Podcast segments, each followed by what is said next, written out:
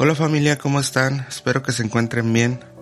Hoy voy a empezar un estudio bíblico nuevo. Estudiaremos el libro de Santiago, un libro por demás interesante por la situación que se está viviendo en el mundo. Santiago es una carta que nos anima a vivir un cristianismo práctico, un cristianismo vital. En esta carta Dios quiere que afirmemos nuestros corazones a su verdad. Quiero que oremos y empecemos esta nueva clase pidiéndole a Dios que nos ayude y nos ilumine. Gracias Dios por la oportunidad que nos das de estudiar tu palabra. Te pido que hables a nuestro corazón. Espíritu Santo, revélame a Cristo a través de los pasajes que vamos a estudiar y que podamos poner por obra lo que aprendemos. Todo esto te lo pedimos en el nombre de Jesús. El tema de todo Santiago es que afirmemos nuestros corazones. Santiago, medio hermano de Jesús, escribió esta carta en un principio no creyó en el Evangelio, pero más tarde llegó a ser líder de la iglesia en Jerusalén. Fue martirizado en el año 62 después de Cristo. La carta fue escrita entre el 45 y 49 después de Cristo. El pueblo creyente judío había sido disperso por diversas causas, pero la más notoria fue por la persecución bajo Herodes Agripa. Santiago menciona por lo menos 15 veces la palabra hermanos, era un lenguaje muy común entre los primeros cristianos porque todos se miraban de la misma manera, hermanos de un mismo Padre. La carta de Santiago es muy diferente a las demás cartas dentro del canon bíblico. Tuvo dificultades para entrar en el canon hasta que se reconoció que era verídica sus enseñanzas. Más que teoría, Santiago nos enseña a vivir el cristianismo de una manera práctica y vital. Los lectores de Santiago vivían en expectación, tenían el deseo activo del regreso de Jesús, y Santiago dice, tengan paciencia, llegará, solo esperen. Mientras esto pasa, sean prácticos. Hoy más que nunca debemos tener un evangelio práctico. El regreso del Señor Jesús es eminente, por lo tanto debemos dejar de lado la religiosidad y vivir un cristianismo práctico y esencial. Bien hermanos, pues vamos a empezar a estudiar con el primer versículo de esta carta de Santiago. Vamos con el versículo 1 donde Santiago se proclama esclavo de Dios y del Señor Jesucristo. Leemos versículo 1, Santiago, siervo de Dios y del Señor Jesucristo, a las doce tribus que están en la dispersión, salud. Este primer versículo nos habla de cómo Santiago se ve a sí mismo en una época como esta, donde ya nadie se llama a sí mismo esclavo. Santiago toma esa palabra para describirse a sí mismo. A diferencia de Pablo que se llamaba esclavo y apóstol de Jesucristo, Santiago lo hace a secas, simplemente se llama esclavo. Interesante, ¿no? Donde hoy todo el mundo se está poniendo títulos y autoproclamando. Santiago simplemente se llama esclavo de Jesucristo, esclavo de Dios. Él pudo haber dicho, yo soy el hermano de Jesucristo, pero no, él se llama esclavo. Y la palabra esclavo tiene mucho significado. Tal vez nosotros no le tomamos la importancia que tiene porque vivimos en una sociedad y entre comillas, pues libre, pero en realidad esclavo tiene mucho significado. Yo te quiero dar por lo menos tres implicaciones que significan la palabra esclavo. Número uno, Esclavo implica obediencia absoluta. El esclavo solo escucha a su amo. El esclavo no tiene derechos, es propiedad absoluta de su amo, junto con sus hijos nacidos en casa de su amo. O sea, todo le pertenece al amo y su obediencia está eh, es absolutamente a su amo. El esclavo solamente obedece a su amo y lo hace incondicionalmente. Número dos, ser esclavo implica una humildad absoluta. El esclavo no piensa en sus privilegios, sino sus deberes. No piensa en sus derechos, sino en sus obligaciones. Eso es lo que hace un esclavo. Fíjate lo que está diciendo Santiago. Yo no, yo no estoy pensando en mis, en mis privilegios. Estoy pensando en mis deberes. Cuando Pablo también predicaba, cuando los apóstoles predicaron, ellos no estaban pensando en sus privilegios, sino en sus deberes, sino en sus obligaciones. Deberíamos de cambiar nuestra manera de pensar y empezar a pensar como un esclavo de Jesucristo. Hoy todo mundo exige derechos Hoy todo mundo exige sus privilegios delante de Dios, pero deberíamos de cambiar eso y pensar en nuestros deberes y en nuestras obligaciones como siervos de Dios. Número 3. Ser esclavo implica una lealtad absoluta. Un esclavo no tiene intereses propios, todo lo hace para su amo. Eso es lo que es ser esclavo, lo que significaba ser esclavo. Tiene mucha importancia el ser un esclavo, un siervo de Dios, de Jesucristo. Y mi pregunta entonces sería, ¿Dios tiene nuestra obediencia, lealtad y constante vida humillada a Él? Ser esclavo de Dios implica absolutamente todo de nuestra vida. Ser esclavo de Dios es el título más grande al que un cristiano puede aspirar. Imagínate que empezamos a cambiar nuestra manera de pensar y actuemos como siervos, pensando en nuestros deberes y obligaciones en vez de nuestros privilegios y derechos como siervos de Dios. Bien, ahora vayamos a los versículos 2 y 4, probados y aprobados por Dios. Mira lo que dice ahí el versículo 2. Hermanos míos, tened por sumo gozo cuando os halléis en diversas pruebas, sabiendo que la prueba de vuestra fe produce paciencia. Mas tenga la paciencia su obra completa para que seas perfectos y cabales, sin que os falte cosa alguna. Sabes, el camino del cristiano no es fácil. Constantemente se están diversas pruebas, en dificultades, en tormentas. Pero toda prueba tiene un fin. ¿Cuál es este fin? Pues comprobar que se, uno se está convirtiendo más fuerte y se está haciendo más puro delante de Dios. La finalidad de la prueba es purificarnos de toda impureza. Esa es la finalidad de las pruebas. Nosotros por eso pasamos pruebas, para eh, nosotros descubrir qué, qué tan seguros estamos en Dios. El dolor, las disilusiones, las tentaciones intentarán robarnos la fe en Dios, pero es donde debemos salir aprobados por Él. Ahora, algo interesante que a lo mejor tú no sabías es que las pruebas desarrollan fe y carácter en ti. Los paganos, por ejemplo, no podían entender en la era de la persecución cómo era que los cristianos en vez de llorar porque los iban a matar, cantaban a Dios. Otros adoraban a Dios mientras encendían las fogatas para la hoguera. Imagínate, la gente no podía entender esta situación. ¿Cómo era que, que estaban contentos? ¿Cómo era de que no se desesperaban a pesar de las dificultades, a pesar de la, de la muerte inminente, no? La palabra paciencia aquí en este pasaje es la capacidad de una persona no solo de sufrir una adversidad, sino conquistarla y vencerla. La palabra paciencia significa resistencia, aguante, estar bajo presión. Entonces, a través de las pruebas se, desarrolla esta capacidad de tener paciencia. Paciencia. Dios nos está hablando a través de su palabra y nos dice, tengan paciencia sabiendo, versículo 3 dice, sabiendo que la prueba de vuestra fe produce paciencia, produce resistencia. El cristiano debe ser una persona que resista a las pruebas. ¿Para qué? Para comprobar que es fuerte, que tiene su fe consolidada. Entonces, la constancia a toda prueba hace al cristiano, número uno, perfecto. Perfección para un fin determinado significa idóneo o capaz.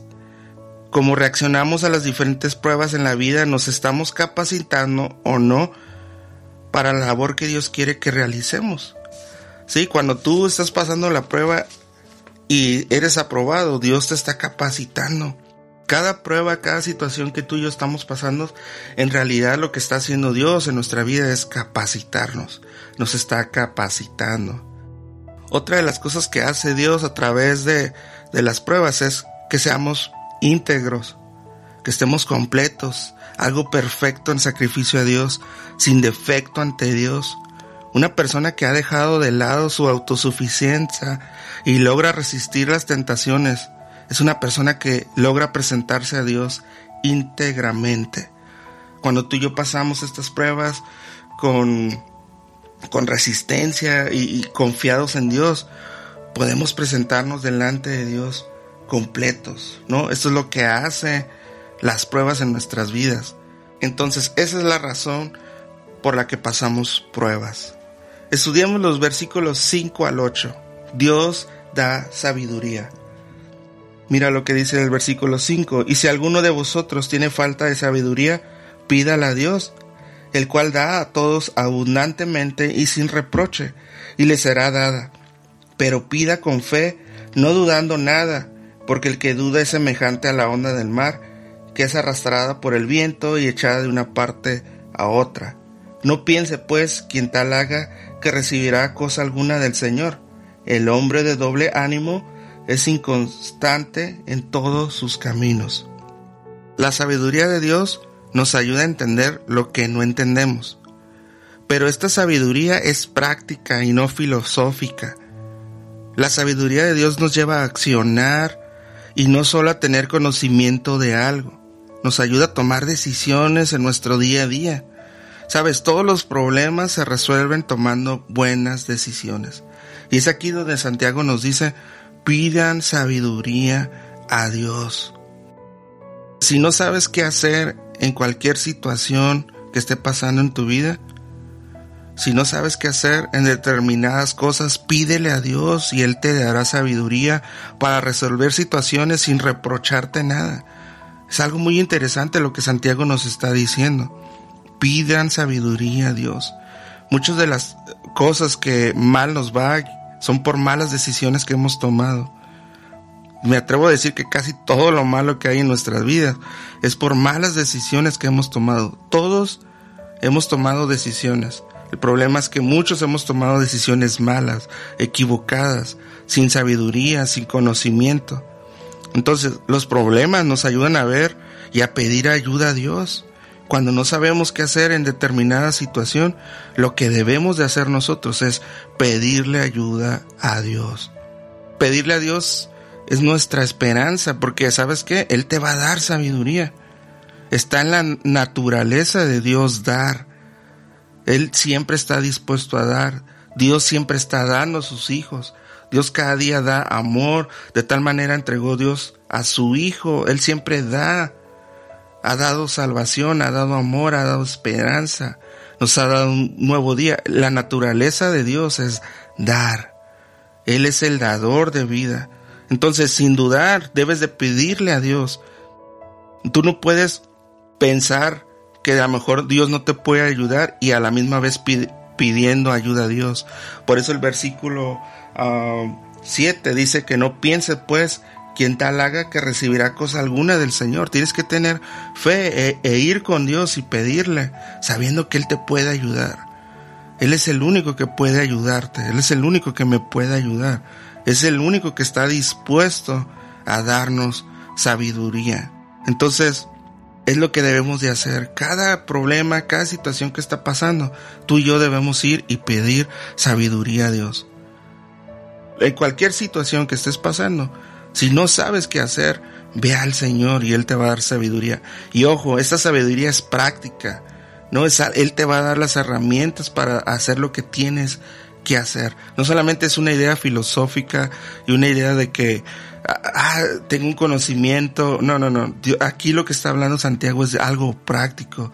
Recuerda que empecé hablándote que esta carta es una carta práctica, vital, una carta que te lleva a hacer las cosas, que te lleva a hacer acciones.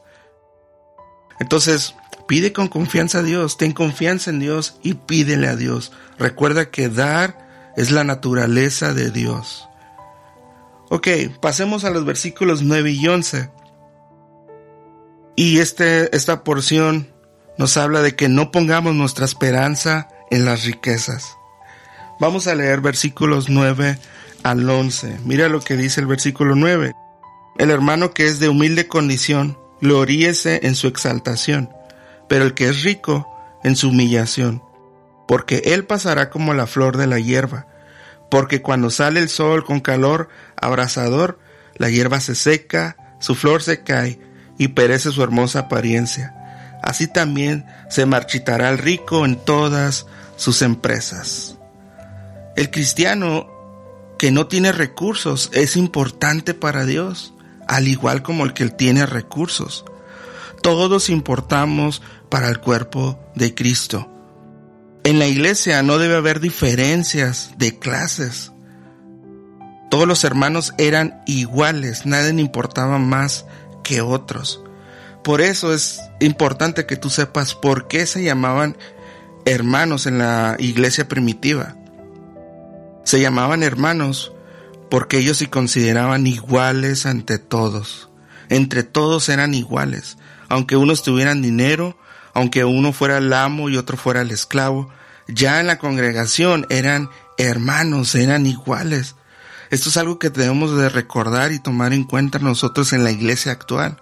Somos hermanos porque tenemos todas las cosas por igual, un mismo Padre, una misma fe, y todos nos vemos de la misma manera.